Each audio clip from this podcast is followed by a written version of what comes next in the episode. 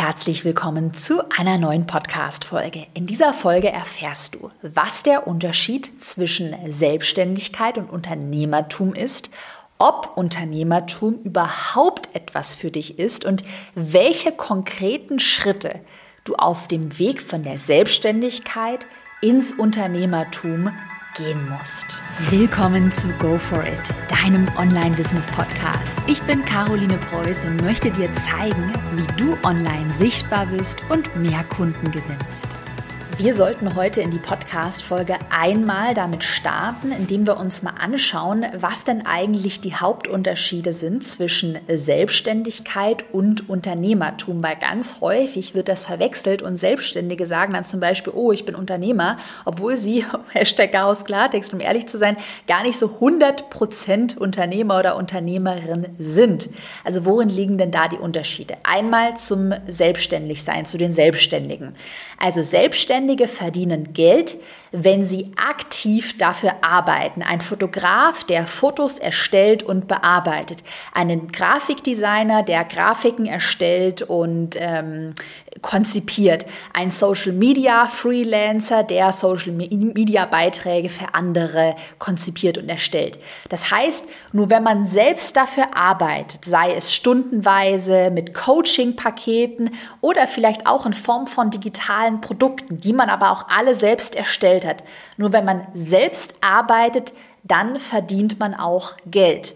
Und Selbstständige verdienen deshalb nichts, wenn sie krank sind oder wenn sie im Urlaub sind, wenn sie vielleicht mal längere Zeit offline sein wollen. Im schlimmsten Fall, das ist ja auch wirklich für mein persönlicher Horror gewesen, mal einen Burnout haben.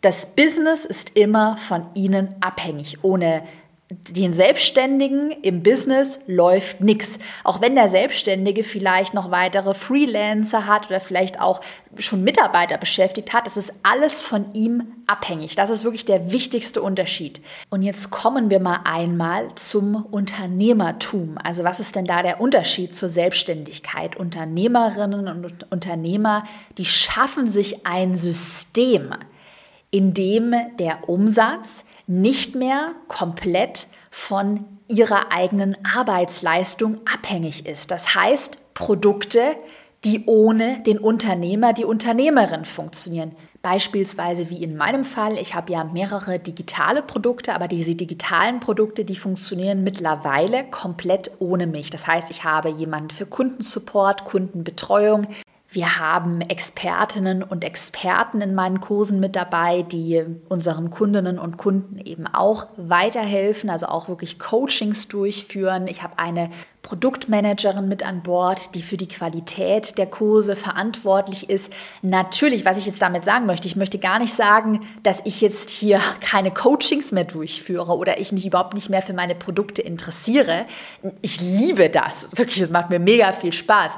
Aber was eben wichtig ist, ich weiß, wenn ich mal im Urlaub bin, wenn irgendwas, weiß ich nicht, Schlimmes passieren sollte, die Produkte laufen auch ohne mich weiter. Und ich habe Leute in meinem Team, die dafür verantwortlich sind. Was Unternehmerinnen und Unternehmer auch machen, ist, dass sie Systeme und Prozesse haben, jetzt mal abgesehen von Produkten, Systeme, Prozesse, die ebenfalls ohne sie persönlich funktionieren. Und es gibt auch Mitarbeiter und Freelancer, die die Arbeit abnehmen, also dass man immer mehr delegiert und irgendwann nur noch die wirklich wichtigen, ich sag mal CEO-Aufgaben dann selbst übernimmt. Welche Aufgaben das sind, dazu komme ich später noch. Aber ich glaube, der Unterschied zwischen Selbstständigkeit und Unternehmertum ist hoffentlich klar geworden. Lass uns doch damit als Grundlage direkt starten und gemeinsam die sechs Schritte durchgehen, die du brauchst, um deine Selbstständigkeit in ein richtiges Unternehmen zu verwandeln. Und ganz wichtige Randnotiz an dieser Stelle, ich gehe jetzt davon aus, dass du schon eine funktionierende Produktidee hast und dass du deine Wunschkundin, deinen Wunschkunden auch kennst. Das heißt, wenn du jetzt wirklich diesen Schritt wagen möchtest, ich baue mir ein richtiges Unternehmen auf, das ohne mich funktioniert irgendwann dann solltest du jetzt an diesem Punkt aber bereits das erste Geld verdient haben. Also du solltest wissen, okay, mein Produkt funktioniert grundlegend, ich habe eine Nische gefunden, ich kenne meine Zielgruppe. Weil ohne das zu wissen, wir werden nämlich gleich über Mitarbeiter einstellen, Delegieren von Aufgaben sprechen, das ist halt sehr schwierig, Mitarbeiter einzustellen, weil du brauchst ja schon mal irgendwie den ersten Cashflow, um dann Mitarbeiter auch bezahlen zu können. Wenn du jetzt aber noch bei Null startest und du bist dir vielleicht noch unsicher mit deiner Kursidee, hast vielleicht auch so ein bisschen Angst, okay, was ist, wenn nachher keiner kauft, du kannst es noch nicht so gut einschätzen, die Marktnachfrage, dann kannst du dir sehr, sehr, sehr gerne ein brandneues PDF-Freebie von mir herunterladen. Das ist eine kostenlose Checkliste, die dir dabei hilft, mit fünf Methoden herauszufinden, ob jemand deinen Online-Kurs kaufen wird. Also ob deine Business-Idee wirklich Potenzial hat, komplett kostenlos und wie gesagt brandneu. Den Link findest du in der Podcast-Beschreibung oder unter carolinepreuß.de slash check. Gerne mal kostenlos herunterladen. Ich habe dir aber jetzt die sechs Schritte Anleitung versprochen und die gehen wir jetzt auch gemeinsam durch. Wir starten mit Schritt Nummer eins und zwar solltest du ein klares Ziel vor Augen haben, wenn du wirklich mit dem Unternehmertum starten möchtest. Und da stelle ich dir wirklich die ganz ehrliche Frage an der Stelle. Du solltest für dich ganz klar wissen, ne, was du mit deinem Business erreichen möchtest, also wie auch dein persönliches Leben aussehen soll. Vielleicht ist es ja tatsächlich so, dass du sagst, nie eigentlich mit der Selbstständigkeit, das Ganze bleibt klein. Ich möchte auch nicht den Hammer äh, sechsstelligen, siebenstelligen Jahresumsatz machen. Ich möchte möglichst easy jetzt erstmal okay gutes Geld verdienen. Ich will niemals skalieren. Ich will nie mit Mitarbeitern arbeiten. Ich will auch immer so diese volle Kontrolle haben. Vielleicht sagst du ja dann, ich will jetzt einfach selbstständig bleiben. Also ich möchte mir gar kein großes Unternehmen aufbauen. Was heißt groß? Kann man ja auch für sich selbst so ein bisschen entscheiden. Ich möchte das klein und so ein bisschen fein in meiner Kontrolle halten. Dann ist ja auch das völlig in Ordnung. Du musst es halt nur klar für dich wissen. Oder du sagst, das wäre jetzt die nächste Option, Stichwort Unternehmertum, du willst dir was Größeres aufbauen, du möchtest deinen Gewinn wirklich deutlich steigern, weil in der Selbstständigkeit bist du immer gedeckelt, das ist einfach Fakt. Und du möchtest dein Unternehmen wirklich langfristig unabhängig von dir aufbauen. Also dass das so ein bisschen meine eigene Metapher läuft wie eine geölte Maschine. Natürlich, ich arbeite ja selbst auch mega gerne in meinem Unternehmen, macht das einen riesigen Spaß, aber ich weiß eben im Worst Case, wenn ich jetzt mal länger in Urlaub fahren möchte, was auch immer, es ist nicht mehr von meiner eigenen Arbeitszeit und so ein bisschen von meiner Verantwortung abhängig. Das Unternehmen läuft auch ohne mich. Und du solltest jetzt an dieser Stelle einmal in dich hineinspüren, möchtest du bei der Selbstständigkeit bleiben oder möchtest du dir wirklich ein Unternehmen aufbauen? Es gibt kein richtig oder falsch, du musst es nur klar für dich wissen. Eine kleine Sache möchte ich an dieser Stelle noch besprechen.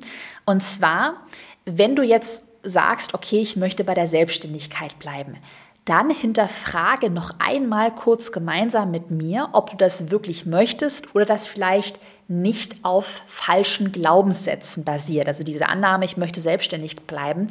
Denn das war bei mir lange Zeit der Fall.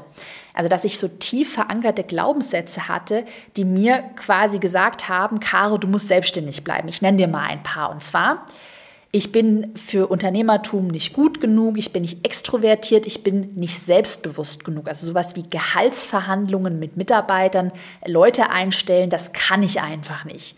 Oder auch so mein, einer meiner größten Glaubenssätze, Achtung, nur ich kann das es könnte mir sowieso keiner die Arbeit abnehmen. Keiner ist so gut wie ich. Also klingt es so aus der heutigen Perspektive mega arrogant, aber ich, also ich weiß nicht, ob du es nachfühlen kannst, wenn man halt so voll drin ist und es so voll sein Baby ist, das eigene, die Selbstständigkeit, die man aufgebaut hat, dann äh, kann man schon wirklich zu diesem Glaubenssatz so ein bisschen tendieren. Also man möchte das auch nicht aus der Hand geben. Oder auch noch ein Glaubenssatz, wenn ich nicht mehr jeden Tag 24/7 selbst hassele, also hart arbeite, dann wäre ich ja total faul und nichts mehr wert, weil ich auch meinen Selbstwert, ganz persönliche Story jetzt an dieser Stelle, ich hatte meinen Selbstwert immer mega krass mit diesem Hasseln verknüpft. Also ich sage fast schon so ganz ehrlich, habe mich auch manchmal teilweise da selbst gequält. Ja, weil ich das so tief verankert hatte. Ich muss hart arbeiten, hart arbeiten. Und äh, noch der letzte, der letzte Glaubenssatz. Unternehmertum bedeutet, andere auszubeuten und für sich selbst arbeiten zu lassen. Auch den Glaubenssatz hatte ich mega lange verankert, dass ich mich so schlecht gefühlt habe, wenn andere in meinem Unternehmen für mich gearbeitet haben. Was dann nur noch mehr dafür gesorgt hat, dass ich gedacht habe, ich muss mich jetzt rechtfertigen, ich muss noch mehr hasseln. Alles kompletter Quatsch. Also was ich damit sagen möchte, hinterfrage einmal, liegen Glaubenssätze, also hast du tiefer liegende Glaubenssätze, die vielleicht dazu führen, dass du sagst, ich will die Kontrolle nicht abgeben, Mitarbeiter, oh, das funktioniert ja alles sowieso nicht, ist nichts für mich. Oder sagst du eben wirklich, du hast es getestet, äh, hast dir vielleicht schon ein Unternehmen aufgebaut und äh, das ist einfach nichts für dich. Das ist ja alles völlig legitim. Du solltest es nur einmal selbst hinterfragen, denn ja, bei mir habe ich eben gesehen, dass viele Glaubenssätze mich wirklich fast davon abgehalten haben, mir jetzt mittlerweile so ein cooles Unternehmen aufzubauen. Wenn du dann für dich einmal entschieden hast, das war ja der Schritt Nummer eins, du hast dieses klare Ziel des Unternehmertums vor Augen. Dann können wir weitermachen mit Schritt Nummer zwei. Und zwar im Schritt Nummer zwei würde ich dir empfehlen, dich auf deine unternehmerischen Aufgaben zu fokussieren, beziehungsweise dir erstmal bewusst darüber zu werden, dass es jetzt für dich, wenn du die Entscheidung getroffen hast, Unternehmertum, da möchtest du hin, dass es für dich bestimmte unternehmerische Aufgaben gibt, die extrem wichtig sind und andere eher operative Aufgaben gibt, die aber nicht mehr so wichtig sind wichtige unternehmerische Aufgaben. Das wären für mich beispielsweise Aufgaben, die mit deinem Mindset und mit deiner Strategie zusammenhängen und nicht wichtige Aufgaben, also Aufgaben, die du, das schauen wir uns später an, die du dringend abgeben solltest, das wären eben die operativen Aufgaben. Ich nenne mal ein paar Beispiele jetzt erstmal für operative Aufgaben, die dich nicht weiterbringen. Kundensupport, Telefonate, Mails, Instagram-Nachrichten, Kommentare beantworten, Grafikdesign, Website-Design, die Büroreinigung, einkaufen gehen ist mittlerweile auch was, was ich an einen Lieferservice outgesourced habe, weil ich, ich sag's mega transparent hier im Podcast, ich habe einfach gemerkt, so warum soll ich mich in der Supermarktkasse lange anstehen, die Sachen nach Hause tragen, wenn es Lieferservice gibt, ist doch viel effektiver. Auch Buchhaltung mache ich mittlerweile nicht mehr selbst, also wo ich mir wirklich überlegt habe, operative Aufgaben, die müssen gut gemacht werden, aber die wiederholen sich und die bringen mich nicht weiter. Die muss ich an andere Menschen abgeben. Jetzt nenne ich dir mal Beispiele für wichtige unternehmerische Mindset- und Strategieaufgaben. Das ist zum Beispiel deine Launch und deine Produktplanung, also dass du dir überlegst, welche Produkte könntest du neu erstellen, hat dieses Produkt wirklich Potenzial, wie könnte ein strategischer Launch aussehen. Jetzt auch mega wichtig, was jetzt kommt, sicheres Auftreten im Bereich Verkaufen und Verhandeln. Mega wichtiger Skill, den man einfach üben kann und üben muss. Und ich bin auch hier mega transparent. Ich habe früher dann immer so ein bisschen ja den Fehler gemacht oder mich auch so ein bisschen in den operativen Aufgaben, wie, wie nennt man das, versteckt weil ich auch so ein bisschen Angst vor diesen Mindset- und, und Strateg strategischen, unternehmerischen Aufgaben hatte, wie eben Verkaufen und Verhandeln. Das ist eine Sache, die mache ich nicht so gern, um ehrlich zu sein. Ich wusste aber immer, sie sind wichtig und dann habe ich mich eben immer in so einem Berg voll Mails und Telefonate und Buchhaltung versteckt, um eben nicht an den wichtigen Dingen zu arbeiten. So mega blöd, weil ich halt einfach Respekt davor hatte. Hm, auch weitere unternehmerische Aufgaben, die wichtig sind, Arbeit an deinem eigenen Mindset Mindset und an deinem eigenen Selbstwert, also dass du auch anfängst, wirklich negative Glaubenssätze aufzulösen, dass du, habe ich ja schon mal gesagt in einem Podcast, dass du immer klar denken kannst, dass du nie in so eine Phase kommst, wo du sagst, oh Gott, ich bin so gestresst, ich bin so gestresst, ich kann nicht mehr denken, ich habe so viele Entscheidungen getroffen ich habe so viel Verantwortung, ich schaffe das alles nicht mehr. Also so eine Phase hatte ich auch und das ist echt mega blöd. Du als Unternehmerin, als Unternehmer musst bei klarem Verstand bleiben. Du darfst auch nicht gestresst sein, du musst entspannt sein, denn sonst sonst triffst du schlechte Entscheidungen. Und ja auch grundsätzlich so die Sache Teamaufbau, die richtige Mitarbeiterwahl. Das sind wirklich wichtige Dinge, auf die es ankommt. Noch da habe ich den Fehler gemacht in der Vergangenheit, dass ich dann so gestresst war, dass ich dann so Sachen wie Mitarbeiter Mitarbeiterauswahl, ja, komm, ich will jetzt nicht noch ein Bewerbungsgespräch haben, ja, dann mache ich halt einfach mal und wird schon irgendwie gut gehen und ja, also dann eben keinen Fokus auf die wichtigen Aufgaben gehabt. Das ist ganz, ganz, ganz wichtig. Stell dir also immer die Frage, wenn du jetzt dabei bist, eine neue Aufgabe zu übernehmen oder anzufangen, bringt dich diese Aufgabe weiter? Erhöht sie deinen Umsatz? Führt sie, führt sie zu einem größeren Unternehmenswachstum?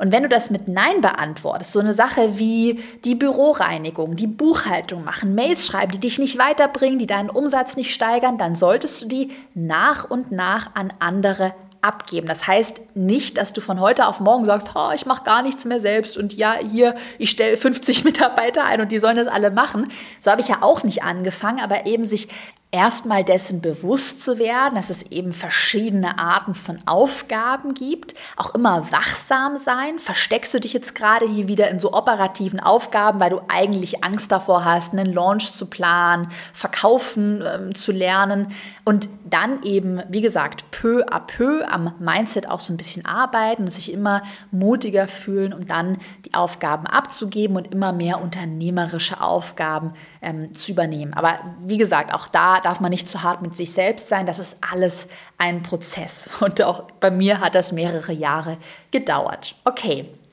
Wenn du aber jetzt erstmal im Schritt Nummer zwei so ein Bewusstsein hast für diese Art von unternehmerischen Aufgaben, Aufgaben, die dich weiterbringen, dann könntest du im Schritt Nummer drei, wie eben schon gesagt, nach und nach operative Aufgaben an Mitarbeiter, Dienstleister und Freelancer abgeben. Du könntest ja jetzt einmal, wenn du jetzt, ich habe ja vorhin auch angesprochen, du solltest schon den ersten Umsatz haben, eine funktionierende Produktidee haben, also wenn das schon mal so ein bisschen steht, und du jetzt aber trotzdem gestresst bist, dass du sagst, oh Gott, ich mache Kundensupport, ich schreibe die Mails und ich habe so Aufgaben, ey, da habe ich gar keinen Bock, die killen auch so richtig meine Leidenschaft. So eine Phase hatte ich nämlich auch, dass man dann eigentlich gutes Geld verdient, dann aber halt mega gestresst ist dann mach dir doch jetzt im Schritt Nummer drei mal eine Liste mit allen Aufgaben, die du täglich machst. Also du kannst das auch gerne mal nachtracken und dir jeden Tag mal über ein paar Wochen so eine Art Tagebuch schreiben, welche Aufgaben machst du gerade. Und überlege dir dann mal aus der Vogelperspektive, wenn du die Liste, sagen wir mal, zwei Wochen lang ausgefüllt hast, welche Aufgaben sind operativ, rauben sehr viel Zeit und welche Aufgaben erfüllen dich auch nicht. Vielleicht hast du wie ich auch so ein paar Aufgaben, die dich einfach nur aggressiv machen, auf die du einfach keine Lust hast, die dir ja die Leidenschaft so ein bisschen rauben. Dann sind das die Aufgaben, die du als allererstes abgeben solltest. Ich erzähle dir auch mal kurz aus meiner Praxis, wie ich vorgegangen bin. Also als allererstes habe ich bei mir Mails und Kundensupport abgegeben. Dann das Thema Content Marketing, Social Media Marketing, also alles, was du auf Instagram siehst, Kommentare beantworten, Nachrichten beantworten, Posts erstellen. Dann habe ich, das hat aber dann auch schon so ein bisschen vom Mindset, ich habe dann erstmal so ein paar Monate, nee, sogar ein bisschen mehr als ein paar Monate, wirklich ein Jahr gebraucht. Tatsächlich ein Jahr habe ich gebraucht. Dann habe ich das Thema Marketing abgegeben, also Launchplanung, Funnelplanung, Werbeanzeigen, Freebie erstellen, Landingpages erstellen, aber das auch wirklich peu à peu, immer mehr Verantwortung an meine Mitarbeiterin Maria abgegeben. Und jetzt zum Schluss habe ich auch das Thema Buchhaltung abgegeben. Und auch hier gilt, nobody's perfect beim Thema Buchhaltung hatte ich ganz lange diesen Glaubenssatz, nur ich kann das, ich will nicht, dass irgendjemand auch Einblick in meine Zahlen hat, ich will diese Kontrolle 100% behalten, bis ich halt auch da gemerkt habe, ey, ganz ehrlich, zu mir selbst gesagt, Caro, bist du eigentlich bekloppt, dass du hier irgendwelche Belege sortierst, das ist auch wieder hier so, äh, so falsch eingesetzte Arbeitszeit, das musst du an jemanden abgeben und habe ich mittlerweile gemacht und bin mega, mega happy. Also wenn man das dann auch mal so diese Glaubenssätze überwindet, dann merkt man, hey, wenn du einen einigermaßen guten Prozess, einen Briefing erstellst, dazu komme ich gleich, dann ist das auch kein Hexenwerk. Also auch dieser Glaubenssatz, nur ich kann das, ähm, ja, ist meistens sehr ego-getrieben und stimmt nicht. Okay. Also im Schritt Nummer drei, ich wiederhole nochmal, solltest du nach und nach operative Aufgaben abgeben.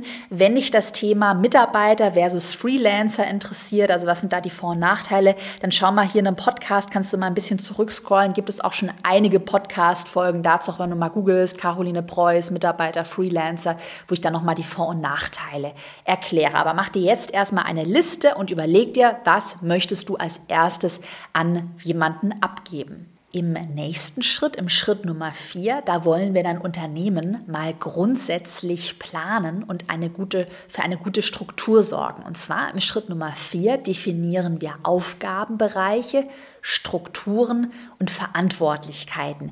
Das ist jetzt insbesondere dann spannend, wenn du vielleicht schon mit den ersten Mitarbeitern, mit den ersten Freelancern arbeitest, aber dann noch keine so eine richtige Struktur vorhanden ist. Das ist übrigens auch eine Sache, die ich jetzt in den letzten Monaten in meinem Unternehmen nochmal wirklich ausge, ausgereift habe. Und zwar im ersten Punkt im Schritt Nummer vier ähm, solltest du bei dir erstmal verschiedene Aufgabenbereiche definieren. Also, dass du überhaupt mal weißt, welche Bereiche gibt es denn in deinem Unternehmen. Zum Beispiel habe ich da in meinem Unternehmen so eine Art Organigramm, gerne mal danach googeln, dann findest du Bilder ähm, gezeichnet. Und ich habe mir dann mal überlegt, wie ist dann mein Unternehmen logisch strukturiert? In welche Aufgabenbereiche kann ich denn das Unternehmen gliedern? Da habe ich einmal den Aufgabenbereich CEO, also der Chef, das bin ich in dem Fall. Und dann habe ich unter mir weitere Unternehmensbereiche beziehungsweise einfach Aufgabenbereiche aufgezeichnet. Das sind in meinem Fall fünf Unternehmensbereiche. Das können bei dir auch nur drei, vier, fünf, sechs, was auch immer, wie viele sein. Ich nenne dir mal jetzt meine Unternehmensbereiche, die es in meinem Organigramm gibt. Und zwar Nummer eins Produktmanagement. Also, dass man überlegt, wie kann man neue Produkte erstellen, wie kann man die bestehenden Produkte optimieren. Jemand, der neue Videos bei Elopage, also meinem, meiner Kursplattform einfliegt, der wirklich dafür verantwortlich ist, dass wir glückliche Kunden haben, dass die Produkte up-to-date sind, dass es neue Ideen gibt. Der zweite Aufgabenunternehmensbereich, das ist das Kundenmanagement. Also der Kundensupport, wenn du zum Beispiel bei mir eine Mail schreibst an support.carolinepreuß.de, landest du bei der Franzi aus meinem Kundensupport. Das kann die Kundenbetreuung sein, also wirklich die Betreuung in Facebook-Gruppen, im Kursinterface, in Live-Coachings von zahlenden Kunden. Aufgaben Unternehmensbereich Nummer drei ist bei mir das Content Marketing, also Social Media Postings, Community Management, Suchmaschinenoptimierung, der Podcast. Aufgaben Unternehmensbereich Nummer vier ist das Marketing generell, also Facebook-Anzeigen, E-Mail-Marketing, Landing-Pages erstellen, Freebies erstellen. Und der fünfte Unternehmensbereich, das ist das Backoffice, Buchhaltung, Lohnabrechnungen, Reiseplanungen Office Management, also dass das Büro immer geordnet ist, dass immer alle Sachen vorhanden sind. Also das sind meine fünf Unternehmensbereiche und du könntest ja jetzt auch gerne mal mitschreiben, Notizen machen, Organigramm zeichnen, dir einmal überlegen, wie könntest du dein Unternehmen logisch in mehrere Bereiche strukturieren. Vielleicht brauchst du jetzt erstmal noch keinen, noch keine Assistenz, Assistentin im Backoffice, aber vielleicht sagst du, du möchtest das Thema Content Marketing outsourcen, Kundenmanagement Management möchtest du outsourcen, dann sind das ja vielleicht die ersten beiden Unternehmensbereiche, die du bei dir aufbauen möchtest. So habe ich das zum Beispiel auch gemacht, ähm, dass ich die erstmal outgesourced habe und dann aber lange Zeit zum Beispiel das Marketing und teilweise wirklich auch noch das Backoffice dann bei mir persönlich lag und ich dann immer peu à peu, Schritt für Schritt weitere Bereiche abgegeben habe. Und wenn du das erstmal für dich weißt, ein Organigramm gezeichnet hast, diese Unternehmensbereiche kennst, dann kannst du im nächsten Punkt darin gehen, dass du wirklich verantwortliche Personen für den jeweiligen Unternehmensbereich definierst. In meinem Unternehmen gibt es zum Beispiel für jeden Unternehmensbereich eine zuständige Person, also eine Führungskraft, die wirklich diesen kompletten Bereich verantwortet. Und ich habe mein Unternehmen mittlerweile, das ist hier für die ganzen Profis, so musst du aber am Anfang noch nicht machen, habe ich auch wirklich so aufgebaut, dass dann die Führungskraft in ihrem Bereich mehrere andere Mitarbeiterinnen und Mitarbeiter verantwortet. Zum Beispiel die Beate ist meine Content Managerin. Sie verantwortet Elena, die sich um die operative operative Erstellung der Postings, das Community Management kümmert. Beate verantwortet aber auch Fatma, unsere SEO-Freelancerin. Das aber nur als kleine Randnotiz. So habe ich auch nicht angefangen. Das hat mich am Anfang, hätte mich das total überfordert. Sind ja auch wirklich nochmal dann andere Kosten, die auf einen zukommen, wenn man auch mit Führungskräften arbeitet. Ist aber mittlerweile wirklich der Faktor, der dazu führt, dass das Unternehmen ohne mich läuft, weil ich wirklich Leute habe, die Verantwortung übernehmen. Sodass es eben dann nicht mehr so ist, Caro, äh, sag mal bitte, können wir diesen Post so veröffentlichen oder gib doch mal hier Feedback, sag doch mal das, äh, dass dann wieder alles an dir dranhängt. Das möchtest du ja dann irgendwann auch nicht mehr im Idealfall, wenn das Unternehmen ohne dich laufen soll. Aber das nur mal so, dass du es im Hinterkopf behältst. Dieses Organigramm Unternehmensbereich ist schon mal top. Und wenn du das dann irgendwann mit der Zeit so hinentwickeln kannst, dass du wirklich eine Person hast, die dann für einen Aufgaben, für einen Unternehmensbereich zuständig, verantwortlich ist, dann ist das der Schlüssel zu unternehmerischer Freiheit, weil dann diese Verantwortung nicht mehr an dir hängt. Das war für mich wirklich der, oder ist es immer noch der allergrößte Gamechanger. Verantwortung abgeben. Auch sagen zu können, ihr macht den Content, Beate weiß Bescheid, Beate ist verantwortlich, ich bin dann im Urlaub, ciao. ist überspitzt formuliert. Okay, ich fasse nochmal zusammen. Im vierten Schritt haben wir Aufgabenbereiche, Strukturen und Verantwortlichkeiten definiert.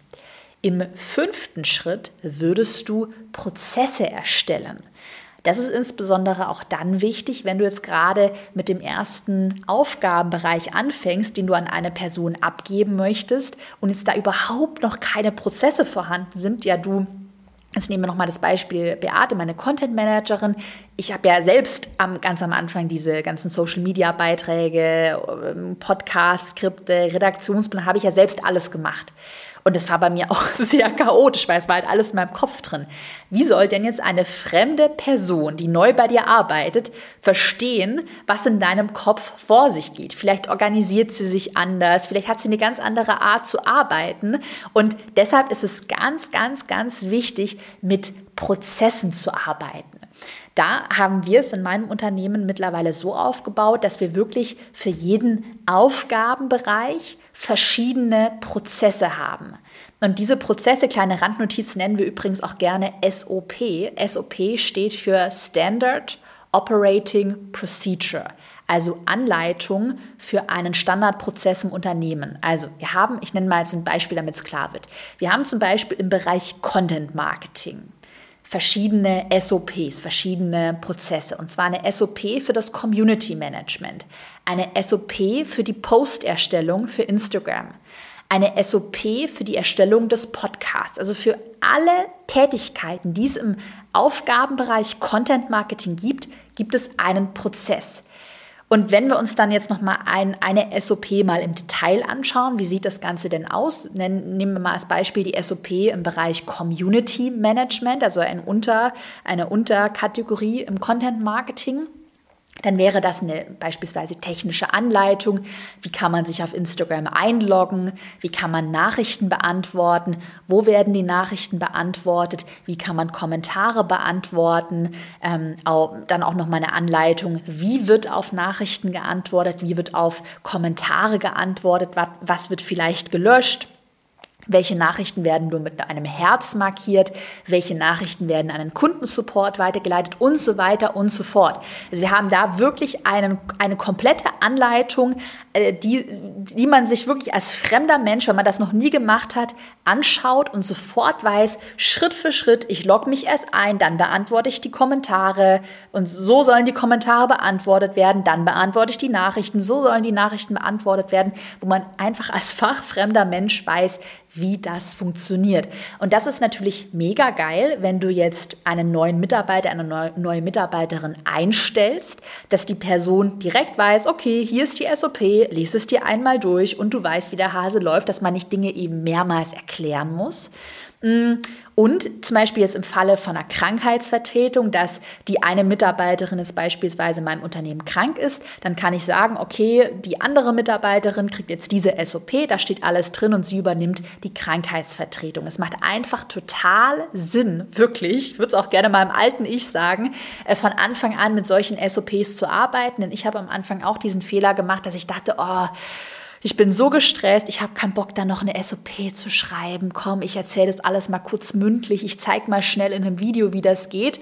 Und dann war es halt irgendwie so, ich habe das dann schon erklärt, aber halt nie so wirklich richtig. Und dann kam es zum Beispiel zu Fehlern, weil der Mitarbeiter, die Mitarbeiterin das dann anders gemacht hat, als ich es eigentlich haben wollte. Aber ich war ja selber schuld. Ich habe es halt einfach nicht so, äh, nicht so prägnant formuliert.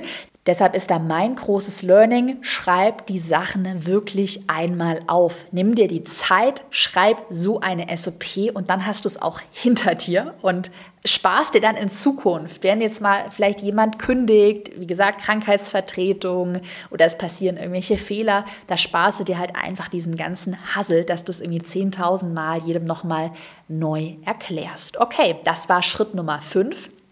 Erstelle Prozesse, SOPs.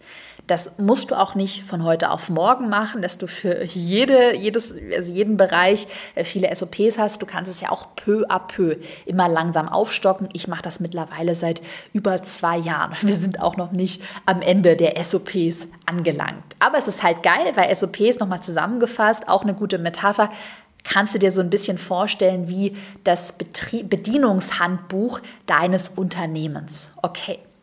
Und zum Schluss machen wir weiter mit Schritt Nummer 6. Und Schritt Nummer 6 bedeutet eigentlich, dass du diesen Prozess, den wir uns das gerade angeschaut haben, Schritt 1 bis Schritt 5, immer wieder durchspielst. Also dass du immer wieder nochmal von vorne anfängst, an einem eigenen Mindset arbeitest und einmal hinterfragst, gibt es denn noch Aufgaben, die du abgeben solltest? Gibt es jetzt, ich habe dir mein Buchhaltungsbeispiel genannt, vielleicht Aufgaben, wo du na, irgendwie die Kontrolle behalten möchtest, wo du immer noch so ein paar Glaubenssätze hast, die du dann aber jetzt im nächsten Schritt vielleicht auch wenn mehr Budget vorhanden ist, wenn du dich wohler fühlst, jetzt auch abgeben könntest.